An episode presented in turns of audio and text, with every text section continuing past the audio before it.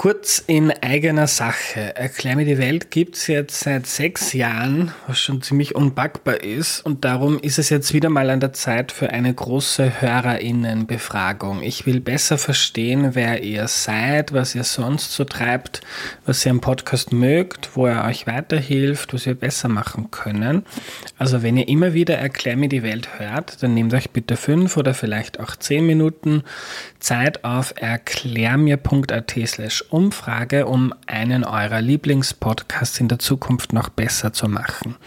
Wenn du mitmachst, erhöhst du die Chance, dass der Podcast in der Zukunft noch mehr auf Dinge eingeht, die dich interessieren.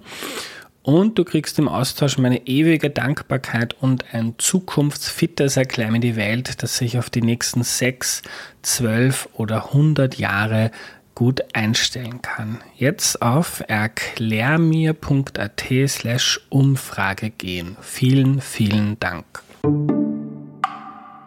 Hallo ihr Lieben, wir machen Neujahrspause und darum gibt es eine Best-of-Folge und zwar eine Aufnahme, die ich wahnsinnig liebe, für die ich extra nach Deutschland gefahren bin vor über fünf Jahren. Ich habe damals den Astronomen Peter Hauschild besucht und ihn gefragt, ob es Außerirdische gibt. Ich kann mich noch sehr gut daran erinnern, weil es sehr aufregend war und ich Peter wahnsinnig sympathisch fand. Ich weiß auch noch, dass ich sehr nervös war und mit meinem Mikrofonequipment noch nicht geübt damals und der Mikrofonständer, den habe ich so hart angeschraubt am Tisch von Peter, dass ich ihn dann nicht mehr herunterbekommen habe. Ich musste dann weiter und habe ihn einfach stecken lassen. Peter hat ihn auch nicht runterbekommen und ich weiß nicht, ob der Tischständer heute noch dort an seinem Tisch klemmt. Auf jeden Fall war es ein tolles Erlebnis und ist eine sehr spannende Folge geworden. Ich wünsche euch viel Spaß damit.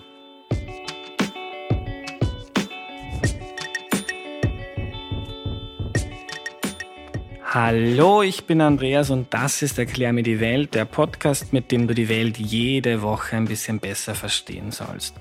Heute haben wir ein sehr spezielles Thema, nämlich Außerirdische. Gibt es Leben da draußen im Weltall? Diese Frage wollen wir heute beantworten. Und dabei soll uns Peter Hauschild helfen, bei dem sitze ich gerade im Büro. Hallo Peter. Hallo Andreas. Bevor wir loslegen, kannst du dich mal vorstellen, bitte? Ja, mein, Name ist Peter Hauschild. Äh, ich arbeite hier als Professor an der Hamburger Sternwarte. Ähm, ich bin Astronom und arbeite eigentlich an äh, Modellierung von Sternen und Planeten. Äh, du modellierst Sterne und Planeten. Was, was heißt das genau? Wozu macht man das? Man macht das, damit man mit Vergleichen, mit beobachteten Daten von Sternen zum Beispiel rausbekommen kann, wie heiß die sind, wie hoch der Druck in den Sternen ist und woraus die bestehen. Das heißt, du beschäftigst dich äh, viel damit, wie die Welt da draußen ausschaut. Äh, eine Frage, die sich ganz viele Leute stellen, ist, äh, wie wahrscheinlich ist das eigentlich, dass es Leben da draußen gibt in diesem riesigen, riesigen Weltall? Wie wahrscheinlich ist das, Peter? Also da jetzt echt zu sagen, dass es so und so wahrscheinlich, das können wir heute leider noch nicht. Ähm, was wir wissen, dass es Planeten da draußen gibt, die der Erde sehr ähnlich sind. Äh, auch Planeten, die ähm, sozusagen so nah an ihrem Stern sind, dass sie eigentlich so erdähnliche Bedingungen haben könnten. Ja, also es gibt solche Planeten, das wissen wir jetzt seit einigen Jahren. Äh, durch Messungen hat man das rausbekommen. Aber wir sind noch nicht in der Lage, da wirklich zu sehen oder zu messen, ob da irgendwas drauf lebt. Aber so alleine mal als, als Laie der Gedanke, es gibt hunderte Milliarden an äh, Sternen und dann noch an, an Galaxien sogar, glaube ich. Korrigiere mich, wenn ich Blödsinn Ach, rede. Das ist richtig, ja. ja. Ähm, ist es nicht dann irgendwie Irgendwo da draußen muss es ja sowas ähnliches geben wie uns oder zumindest ein paar Würmer, oder? Also das vermuten wir alle natürlich auch, ja. Mhm. Ähm, das Problem ist natürlich, dass man von der Vermutung bis hin zum Beweis so erstmal so etwas sehen muss oder mhm. detektieren muss. Und das ist leider technisch unfassbar schwierig, ja. Und erst in den letzten Jahrzehnten ist es möglich geworden, zu, zu festzustellen, dass es wirklich Planeten außerhalb des Sonnensystems gibt, die um andere Sonnen als unsere Sonne herumkreisen, ja. Und äh, jetzt ist natürlich die Frage, okay, jetzt wissen wir, dass es Planeten gibt, jetzt muss die nächste Stufe, ist die nächste Stufe die interessante Frage, können wir nachweisen, dass es auf irgendeinem von denen, da gibt es ja sehr viele davon, auch Leben gibt. Und wenn es auch nur Würmer sind oder Blaualgen, und äh, wenn ja, wie? Dazu braucht man dann halt auch die entsprechende Technologie, um das zu machen. Man muss lange, lange suchen, weil man halt überhaupt nicht weiß, wo man hingucken soll. Und ähm, das ist natürlich sehr schwer zu machen. Hm. Also du hast von erdähnlichen Planeten gesprochen. In welcher Hinsicht sind die der Erde ähnlich? Also erdähnlich meint jetzt, also du hast eine Steinkugel, ja, ungefähr so groß wie die Erde, vielleicht bis so drei, vier, fünf Mal schwerer ähm, die mit einer Atmosphäre umgeben ist. Also so praktisch eine Kopie oder ein Klon der Erde. Ja. Das haben wir übrigens im Sonnensystem auch schon, nennt sich Venus. Venus ist eigentlich ein Zwilling der Erde, ist halt bloß ein bisschen näher an der Sonne und darum so viel, so wahnsinnig heiß, dass da nichts leben kann. Ähm, Im Gegensatz dazu gibt es Riesenplaneten. Das sind äh, so wie unser Jupiter im Sonnensystem, der Jupiter. Ähm, das sind große Gaskugeln so ähnlich, also fast wie ein ganz, ganz kleiner Stern, aber die leuchten halt nicht selber, weil sie nicht genügend äh, äh, Druck zusammenbekommen, um im Inneren da die Sternenbrennen, also das Wasserstoffbrennen der Sterne zu zünden. Die können nicht selber leuchten. Und das ist der Unterschied zu den, äh, äh, zwischen den Riesenplaneten und den erdähnlichen Planeten. Hm. Aber was muss auf einem Planeten gegeben sein, dass Leben entstehen kann? Wasser? Was braucht es dann? Ja, das ist jetzt eine interessante Frage. Ja, da gibt's natürlich sehr, sehr viel, das man sich vorstellen kann. Ähm, die, die einfachste Methode, das zu sagen oder zu, zu behaupten, ich sage, das ist nur eine Behauptung, ja, ist, wir nehmen jetzt einfach mal an, ähm, wir brauchen immer irgendwas, das so ähnlich ist wie auf unserer Erde. Also flüssiges Wasser, wie du schon gesagt hast, vielleicht der Atmosphäre, die reich an Sauerstoff und Carbon, äh, also Kohlenstoff ist und so weiter, damit man also erdähnliches Leben hat. Das muss natürlich nicht der Fall sein, dass das unbedingt richtig ist. Also damit, damit haben wir schon eine Einschränkung. Ja, also damit schließen wir zum Beispiel aus, dass es, ich weiß nicht, lebende Gasblasen auf dem Jupiter geben könnte oder äh, lebende Wesen, die sich anstelle aus Kohlenstoff aus Silizium aufbauen. Ja, das ist für uns nicht wirklich einfach, weil wir das auf der Erde nicht haben, können wir darüber keine Analogie machen. Und deswegen ist es sehr schwer. Also die, die einfachste, nicht die einfachste, sondern die einschränkendste Annahme ist, okay, wir brauchen eine Kopie der Erde.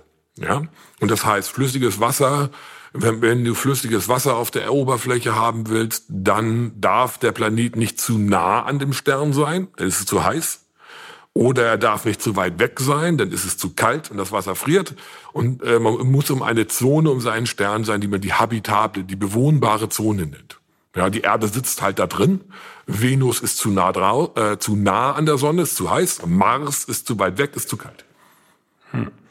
Äh, das heißt, im Moment konzentrieren wir uns auf erdähnliche Planeten, aber es könnte auch sein, dass es was völlig anderes gibt mit völlig anderen Lebewesen, die wir uns. Genau, das können wir uns halt vorstellen, aber wir haben also wissenschaftlich keine Möglichkeit ähm, im Augenblick, ja, zu sagen, okay, ja, wonach müssten wir dann suchen, um das äh, festzustellen? Wir können ja nicht hinfliegen weil die Dinger zu weit weg sind und es ist also nicht möglich ist für uns da, äh, so, wir hätten gerne Star Trek Technologie. Ja, man setzt sich in sein, seine Raumschiff Enterprise und ist dann da und kann dann gucken. Das ist natürlich wäre super, ja, aber leider erlaubt das die Physik nicht, ja, äh, und deswegen sitzen wir hier auf der Erde und müssen immer von der Ferne, nur von dem Licht, das wir von den Sternen sehen, äh, erschließen, was es da für Planeten gibt und äh, wenn es da einen gibt, wie stellen wir dann fest, dass es da erdähnliches Leben gibt? Ja?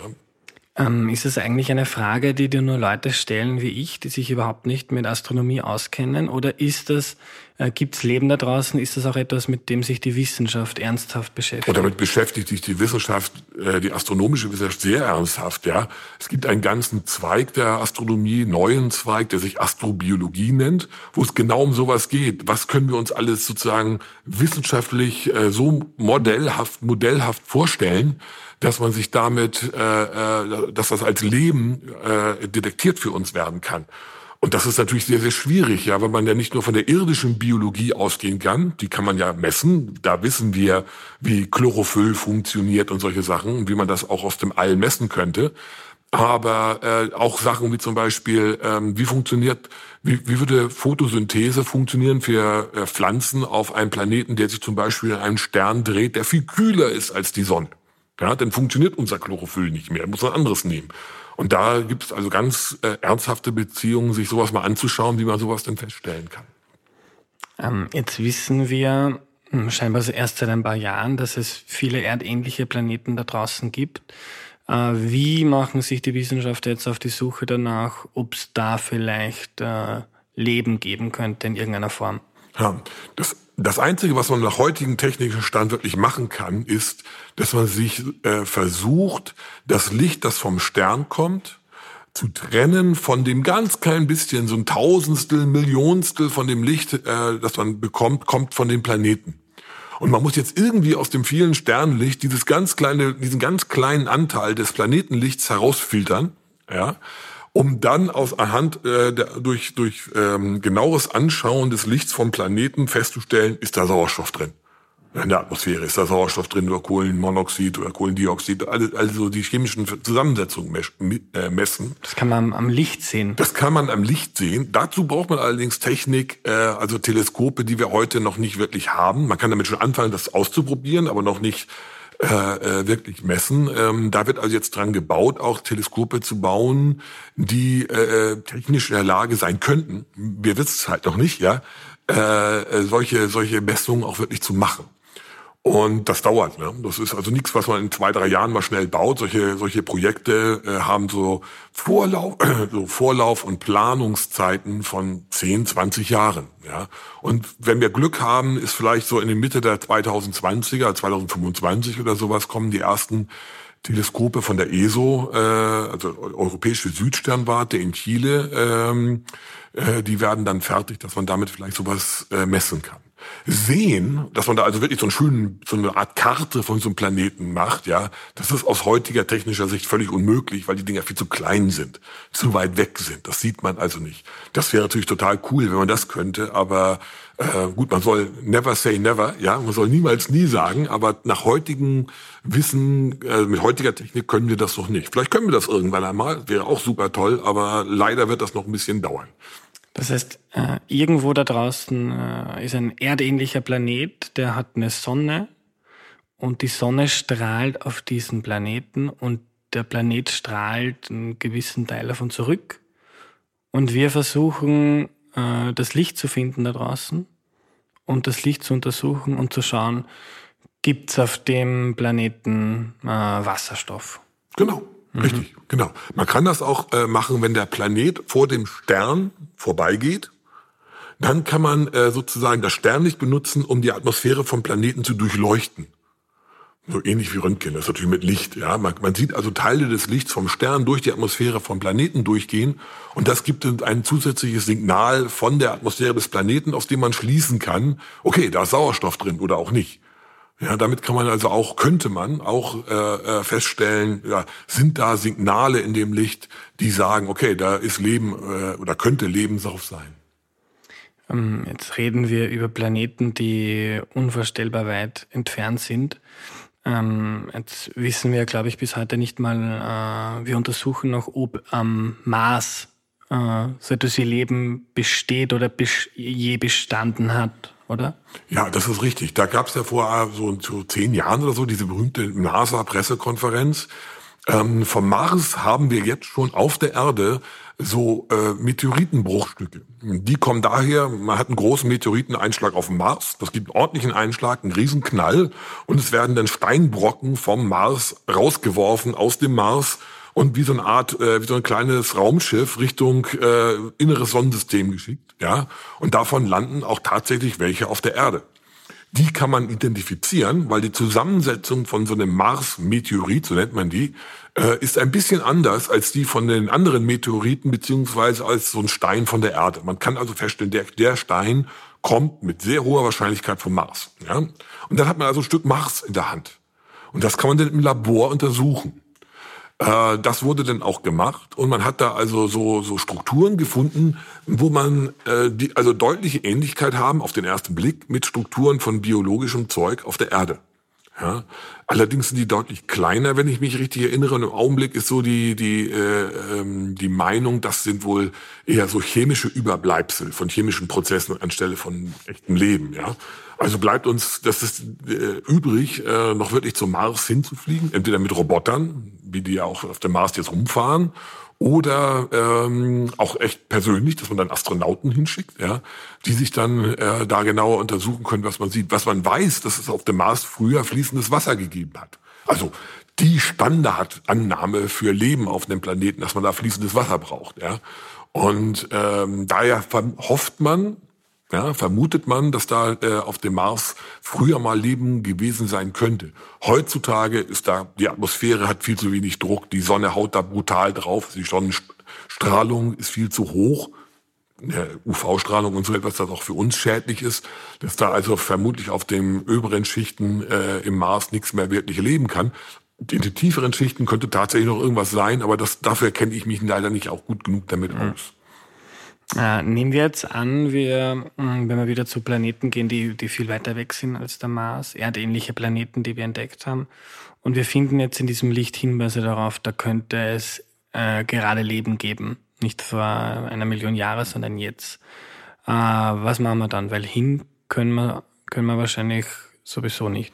Nein, so schnell kommen wir da nicht hin, weil das einfach zu weit weg ist. Ja, ähm, wir wissen ja auch nur, ähm, wenn das Licht jetzt ankommt und wir sehen es jetzt, ja, dann ist das Licht ja vor einer langen Zeit von diesem Planeten ausgestrahlt worden, weil man muss ja berücksichtigen, dass der so weit weg ist. Unter Umständen Tausende von Lichtjahren. Also hat Tausende von Jahren gedauert. Das, was man sieht, ist immer alt. Erklär kurz, was ein Lichtjahr ist, bitte. Ein, ein Lichtjahr ist die Entfernung, die das Licht in einem Jahr zurückliegt. Das ist ziemlich viel. Ja, der nächste Stern zur Sonne ist ungefähr drei Lichtjahre von uns weg. Das heißt, Licht von dem Stern, das wir heute Abend beobachten, ist vor drei Jahren von dem Stern ausgeschickt worden. Das heißt, wenn ich jetzt am Abend äh, in den Himmel schaue, dann sehe ich Licht, das eigentlich von vor zig Jahren kommt. Das ist richtig, ja. ja. Es ist alles sehr alt, was man sieht. Und ein Lichtjahr, was ist das in Kilometer, weißt du das? Oh, die Zahl habe ich nicht im Kopf, aber das Licht, also die Entfernung von der Erde zum Mond Dafür braucht das Licht ungefähr eine Sekunde, ein bisschen länger. Ja, kann man sich ja ungefähr sich vorstellen, wie lange das dauert. Ja. Äh, sind also wahnsinnige Ab Ab äh, Entfernungen. Ja. Hm. Und ist es, ist es vorstellbar, dass wenn man, äh, wenn man jetzt weiß, auf diesem Planeten gibt es Hinweise für, für Leben, ist es vorstellbar, in irgendeiner Weise zu kommunizieren, wenn man schon nicht hin kann? Also man könnte kommunizieren theoretisch mit Radio. Ja, also dass man, dass man äh, an den Planeten eine Radiosendung schickt. Ja, oder ein Podcast, ja, auch, ja. Aber äh, ähm, das wird auch übrigens versucht, ja. Die, es gibt eine, eine, eine Kampagne schon seit langer Zeit, die sich SETI nennt. Das ist Englisch für die Suche nach extraterrestrischen Intelligenzen, also, echt, also Menschen, ja, Lebewesen, intelligenten Lebewesen. Und das funktioniert hauptsächlich dadurch, dass man nach Radiowellen lauscht. Ja, wenn irgendeiner eine, eine Radio-Mitteilung äh, ähm, an die Erde schickt, dann könnte man die empfangen. Ja, das Problem ist, man muss wirklich sozusagen eine Radiosendung explizit an ein Objekt schicken, damit man sie empfangen kann. Weil wenn man nur so einfach wild in der, in der Landschaft herumsendet, dann äh, kann man nicht so eine Radiosendung nicht weit verfolgen. Ja. Also die Radiosendungen, die von der Erde so äh, ungerichtet abgestrahlt werden, die kann man nicht weit hören, vielleicht so ein Drittel Lichtjahr oder irgendwie sowas. Ja, und das ist näher als dann, also äh, viel weniger als die Entfernung zum nächsten Stern, fast nur ein Zehntel davon oder so. Und man muss also direkt auf einen strahlen. Wenn wir allerdings wissen, da ist irgendwie Leben, dann könnten wir da eine, eine direkte Radiosendung hinschicken, ja, und gucken, ob denn irgendeiner entsprechend vielleicht mal antwortet. Dazu müssen, müssen die natürlich einen Empfänger haben, der muss zum richtigen Zeitpunkt genau auf die Erde ausgerichtet sein. Die müssen in der Lage sein, festzustellen, hey, das ist jetzt eine, eine Sendung von, von Nachbarn anstelle von irgendwie Rauschen oder sowas, ja. Und dann müssen sie darauf auch, auch antworten. Und das ist natürlich äh, also sehr schwer zu erwarten, dass das alles auf einen Schlag klappt. Ja. Das heißt, im Moment theoretisch möglich, aber praktisch. Sehr unwahrscheinlich. Mhm. Und äh, wie, wie schätzt du das technologisch ein? Ist, ist das so weit weg, dass das ähm, auf absehbare Zeit undenkbar ist oder sehr, sehr unwahrscheinlich, dass wir mit denen je kommunizieren können oder dass mal jeder hinfahren kann? Oder, oder ist es denkbar, dass in 50 Jahren jemand herkommt und die super neue Technologie erfindet und auf einmal ist es total easy, dass wir durchs Weltall cruisen oder dass wir unsere Radiosendungen dahin schicken. Also Radiosendungen können wir jetzt schicken. Das wurde auch schon gemacht. Ja, man, da, dafür gibt es Möglichkeiten, das zu tun. Ähm, dahin zu fliegen, äh, gibt ein interessantes Argument, warum das nicht möglich ist. Und das ist äh, ein Argument, das kennt man schon seit den 50er Jahren. Und äh, die, die, das wurde von, von dem berühmten italienischen Physiker Enrico Fermi erfunden. Ja, das nennt sich heute das Fermi-Paradox. Und die, äh, äh, was Fermi gemeint hat, ist im Wesentlichen, äh, wenn das möglich ist, warum sind die dann nicht schon lange hier?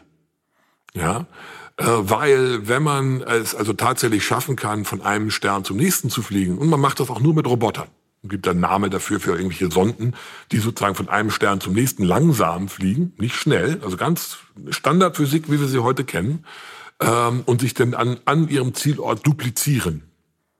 Ja, da gibt man so eine Art Schneeballeffekt, ja, und man kann innerhalb von, äh, man könnte, wenn man sich einfach mal so hier Pi mal Daumen schätzt, ja, innerhalb von 50 bis 100 Millionen Jahren, was nicht viel ist, astronomisch gesehen, äh, die ganze Galaxie äh, besuchen und jeden einzelnen Stern der Milchstraße anfliegen. Ja, also äh, diese Sonden könnten das, nicht wir, versteht sich, ja. Wenn das tatsächlich möglich ist, dann und wenn intelligente Lebewesen, sagen wir mal, häufig sind, ja, wenn es mehr als uns gibt, dann müssten, äh, wäre es ist eigentlich sehr schwer zu verstehen, warum wir im Sonnensystem nicht einen ganzen Stau von diesen Sonden haben weil die Sonne ist viereinhalb Milliarden Jahre alt. Das ist viel älter als die Zeit, die man braucht, um einmal jeden Stern in der Milchstraße zu, zu besuchen, unter den günstigsten Annahmen natürlich, ja. Und, aber wir haben noch keinerlei Hinweis darauf gefunden. Also ich glaube ehrlich gesagt nicht, dass äh, äh, wenn man so eine Sonde baut, dann fliegt die nicht mit blinkenden Lichtern über irgendeiner Stadt und erschreckt die die Einwohner, ja, äh, und will dann nicht gesehen werden. Das ist dann, also das, das ist alles so ein bisschen, da darf, da darf man nicht zu viel drauf nehmen natürlich, ja. Aber man hat also sowas nicht gefunden. Und dann kommt die Frage, warum zum Teufel ist das nicht passiert? Dass sich irgendeiner bemerkbar gemacht hat bei uns oder bei allen anderen. Ja? Und äh, äh, das kann bedeuten, diese Auflösung ist sehr, sehr schwierig von dem Paradox. Entweder sind wir die Einzigen in der Milchstraße, die Ersten, oder es ist vielleicht unmöglich, von einem Stern zum nächsten zu kommen, oder keiner hat's gemacht weil sie alle frustriert sind. Ähm, das ist also eine schwierige Frage, die man wiederum, weil wir keine Daten haben, nicht beantworten können. Spannend. Ja, ein bisschen frustrierend, aber äh, mein, äh, das ist halt live. Ja, ich meine, mhm. äh, wenn da keine Fragen wären, dann wäre es auch langweilig. Ja. äh, vielleicht beobachten Sie uns ja gerade. Das ist die Hypothese des Zoos, dass wir ein, eine Art Zoo mhm. darstellen, diese primitiven Bewohner auf ihrem blöden kleinen Planeten. Ähm, ja, das ist, das ist natürlich denkbar, aber da braucht man nur einen, der sich dann aus daraus ausklingt ja, und äh, äh, dann äh, dieses Rätsel lösen, also das Wort auflösen würde. Und das ist auch noch nicht passiert, ja. Ähm, man kann sowas konstruieren, aber das kann man immer machen. Und Wissenschaft arbeitet eigentlich auch mit der Annahme, ähm, ja, das ist also die möglichst simple Annahmen zu machen. Man kann immer irgendwelche komplexen Fälle konstruieren, die treten in der Realität aber wie Verschwörungstheorien eigentlich nicht ein. Hm. Ein Gedanke, den ich bei dem Thema habe, ist, wenn man sich die menschliche Entwicklung der letzten 200 Jahre anschaut. Vor 200 Jahren waren wir extrem primitiv, mittlerweile hochindustrialisiert. Jetzt reden wir über künstliche Intelligenz. Und das haben wir in sehr kurzer Zeit geschafft. Wenn es da draußen Leben geben würde, das es wäre schon, wenn man ein paar hundert Jahre in die Zukunft denkt, ist wahrscheinlich schon vieles Unvorstellbares auf der Erde passiert, was wir uns heute gar nicht vorstellen können. Wenn es jetzt ähm, äh, Lebewesen gäbe, die schon vielleicht eine Million Jahre voraus sind. Also die haben vor 200 Jahren so angefangen wie wir und die sind schon eine Million Jahre voraus. Die wären ja extrem fortgeschritten. Das ist richtig. Wir wissen aber nicht, wo unsere Reise hingeht. Ja, das ist die Frage, wie okay. lange äh, lebt eine Zivilisation eigentlich? Ähm, da gibt's durchaus so äh, Gedankengänge, ja, dass man irgendwann einmal sich eine Zivilisation komplett in den Cyberspace zurückzieht. Ja, und überhaupt kein Interesse mehr an der realen Welt hat, weil im Cyberspace dann alles ist. Das ist aber auch eine moderne Idee, logischerweise, ja, weil man erst jetzt vor kurzem auf diesen Trick gekommen ist. Ähm, wir wissen das einfach nicht, wo die Reise hingeht.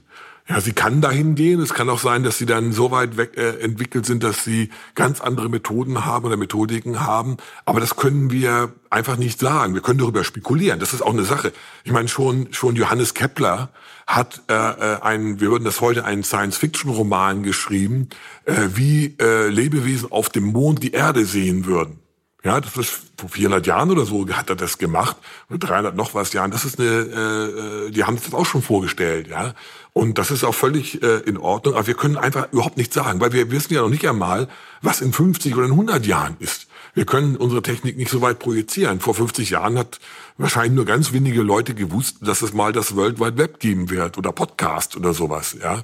Äh, und äh, wenn man sich alte Bücher, futurologische Bücher aus den 1950er, 60er, 70er Jahren anschaut, die haben überhaupt nichts mit dem zu tun, was wir jetzt haben. Ja. Ähm, und das wissen wir nicht. Auch eine sehr, sehr interessante Frage, ja, wie die Zukunft aussieht. Ähm, aber die können wir leider auch nicht entscheiden, weil wir keine Zeitreise machen können. Mhm. Wenn wir jetzt zurückblicken auf unser Gespräch und ich dir nochmal die Frage stelle, gibt es Außerirdische, dann würdest du die so beantworten. Grundsätzlich ist es wahrscheinlich, dass es irgendwo da draußen irgendeine Form von Leben gibt, weil dafür gibt es einfach zu viele Planeten und Galaxien. Aber wenn man dieses Fermi-Paradox heißt es, Fermi-Paradox ja, anschaut, Fermi ja. dann ist es wahrscheinlich, dass es nicht so komplex ist, dass, äh, weil sonst hätte, hätte es in irgendeiner Form schon bei uns bemerkbar gemacht. Das kann man durch, durchaus so sagen, ja. Man würde da, also, oder es ist sehr unwahrscheinlich, ich persönlich, das ist meine, meine persönliche Meinung, ja vermute, dass es äh, durchaus viele Planeten geben kann, auf denen so, sagen wir mal, einfache Einzeller, vielleicht ein paar Mehrzeller leben. Das war ja auch auf der Erde für die längste Zeit der Entwicklung der Erde. Wir sind ja erst weniger als eine Million Jahre auf dem Planeten als Menschen oder als Menschenvorläufer. Äh, die längste Zeit der Entwicklung, über, seit, seit über zwei Milliarden Jahren, waren es einfach nur Einzeller. Ja? Also ist es möglich oder sehr wahrscheinlich, dass man viele Planeten mit einzelligen Lebewesen hat, irgendwelche Algen oder sowas, ja, äh, aber äh, dass es äh, sehr schwer ist oder sehr unwahrscheinlich ist, dass wir jetzt zum Beispiel in der Milchstraße eine, eine weitere intelligente Zivilisation haben, weil die Zeiten sehr, sehr klein sind dafür bisher, nach unserem Wissen. Ja? Ähm, also ich vermute, dass es sehr viel außerirdisches Leben gibt, wenn man das schon mit Blaualgen zufrieden ist.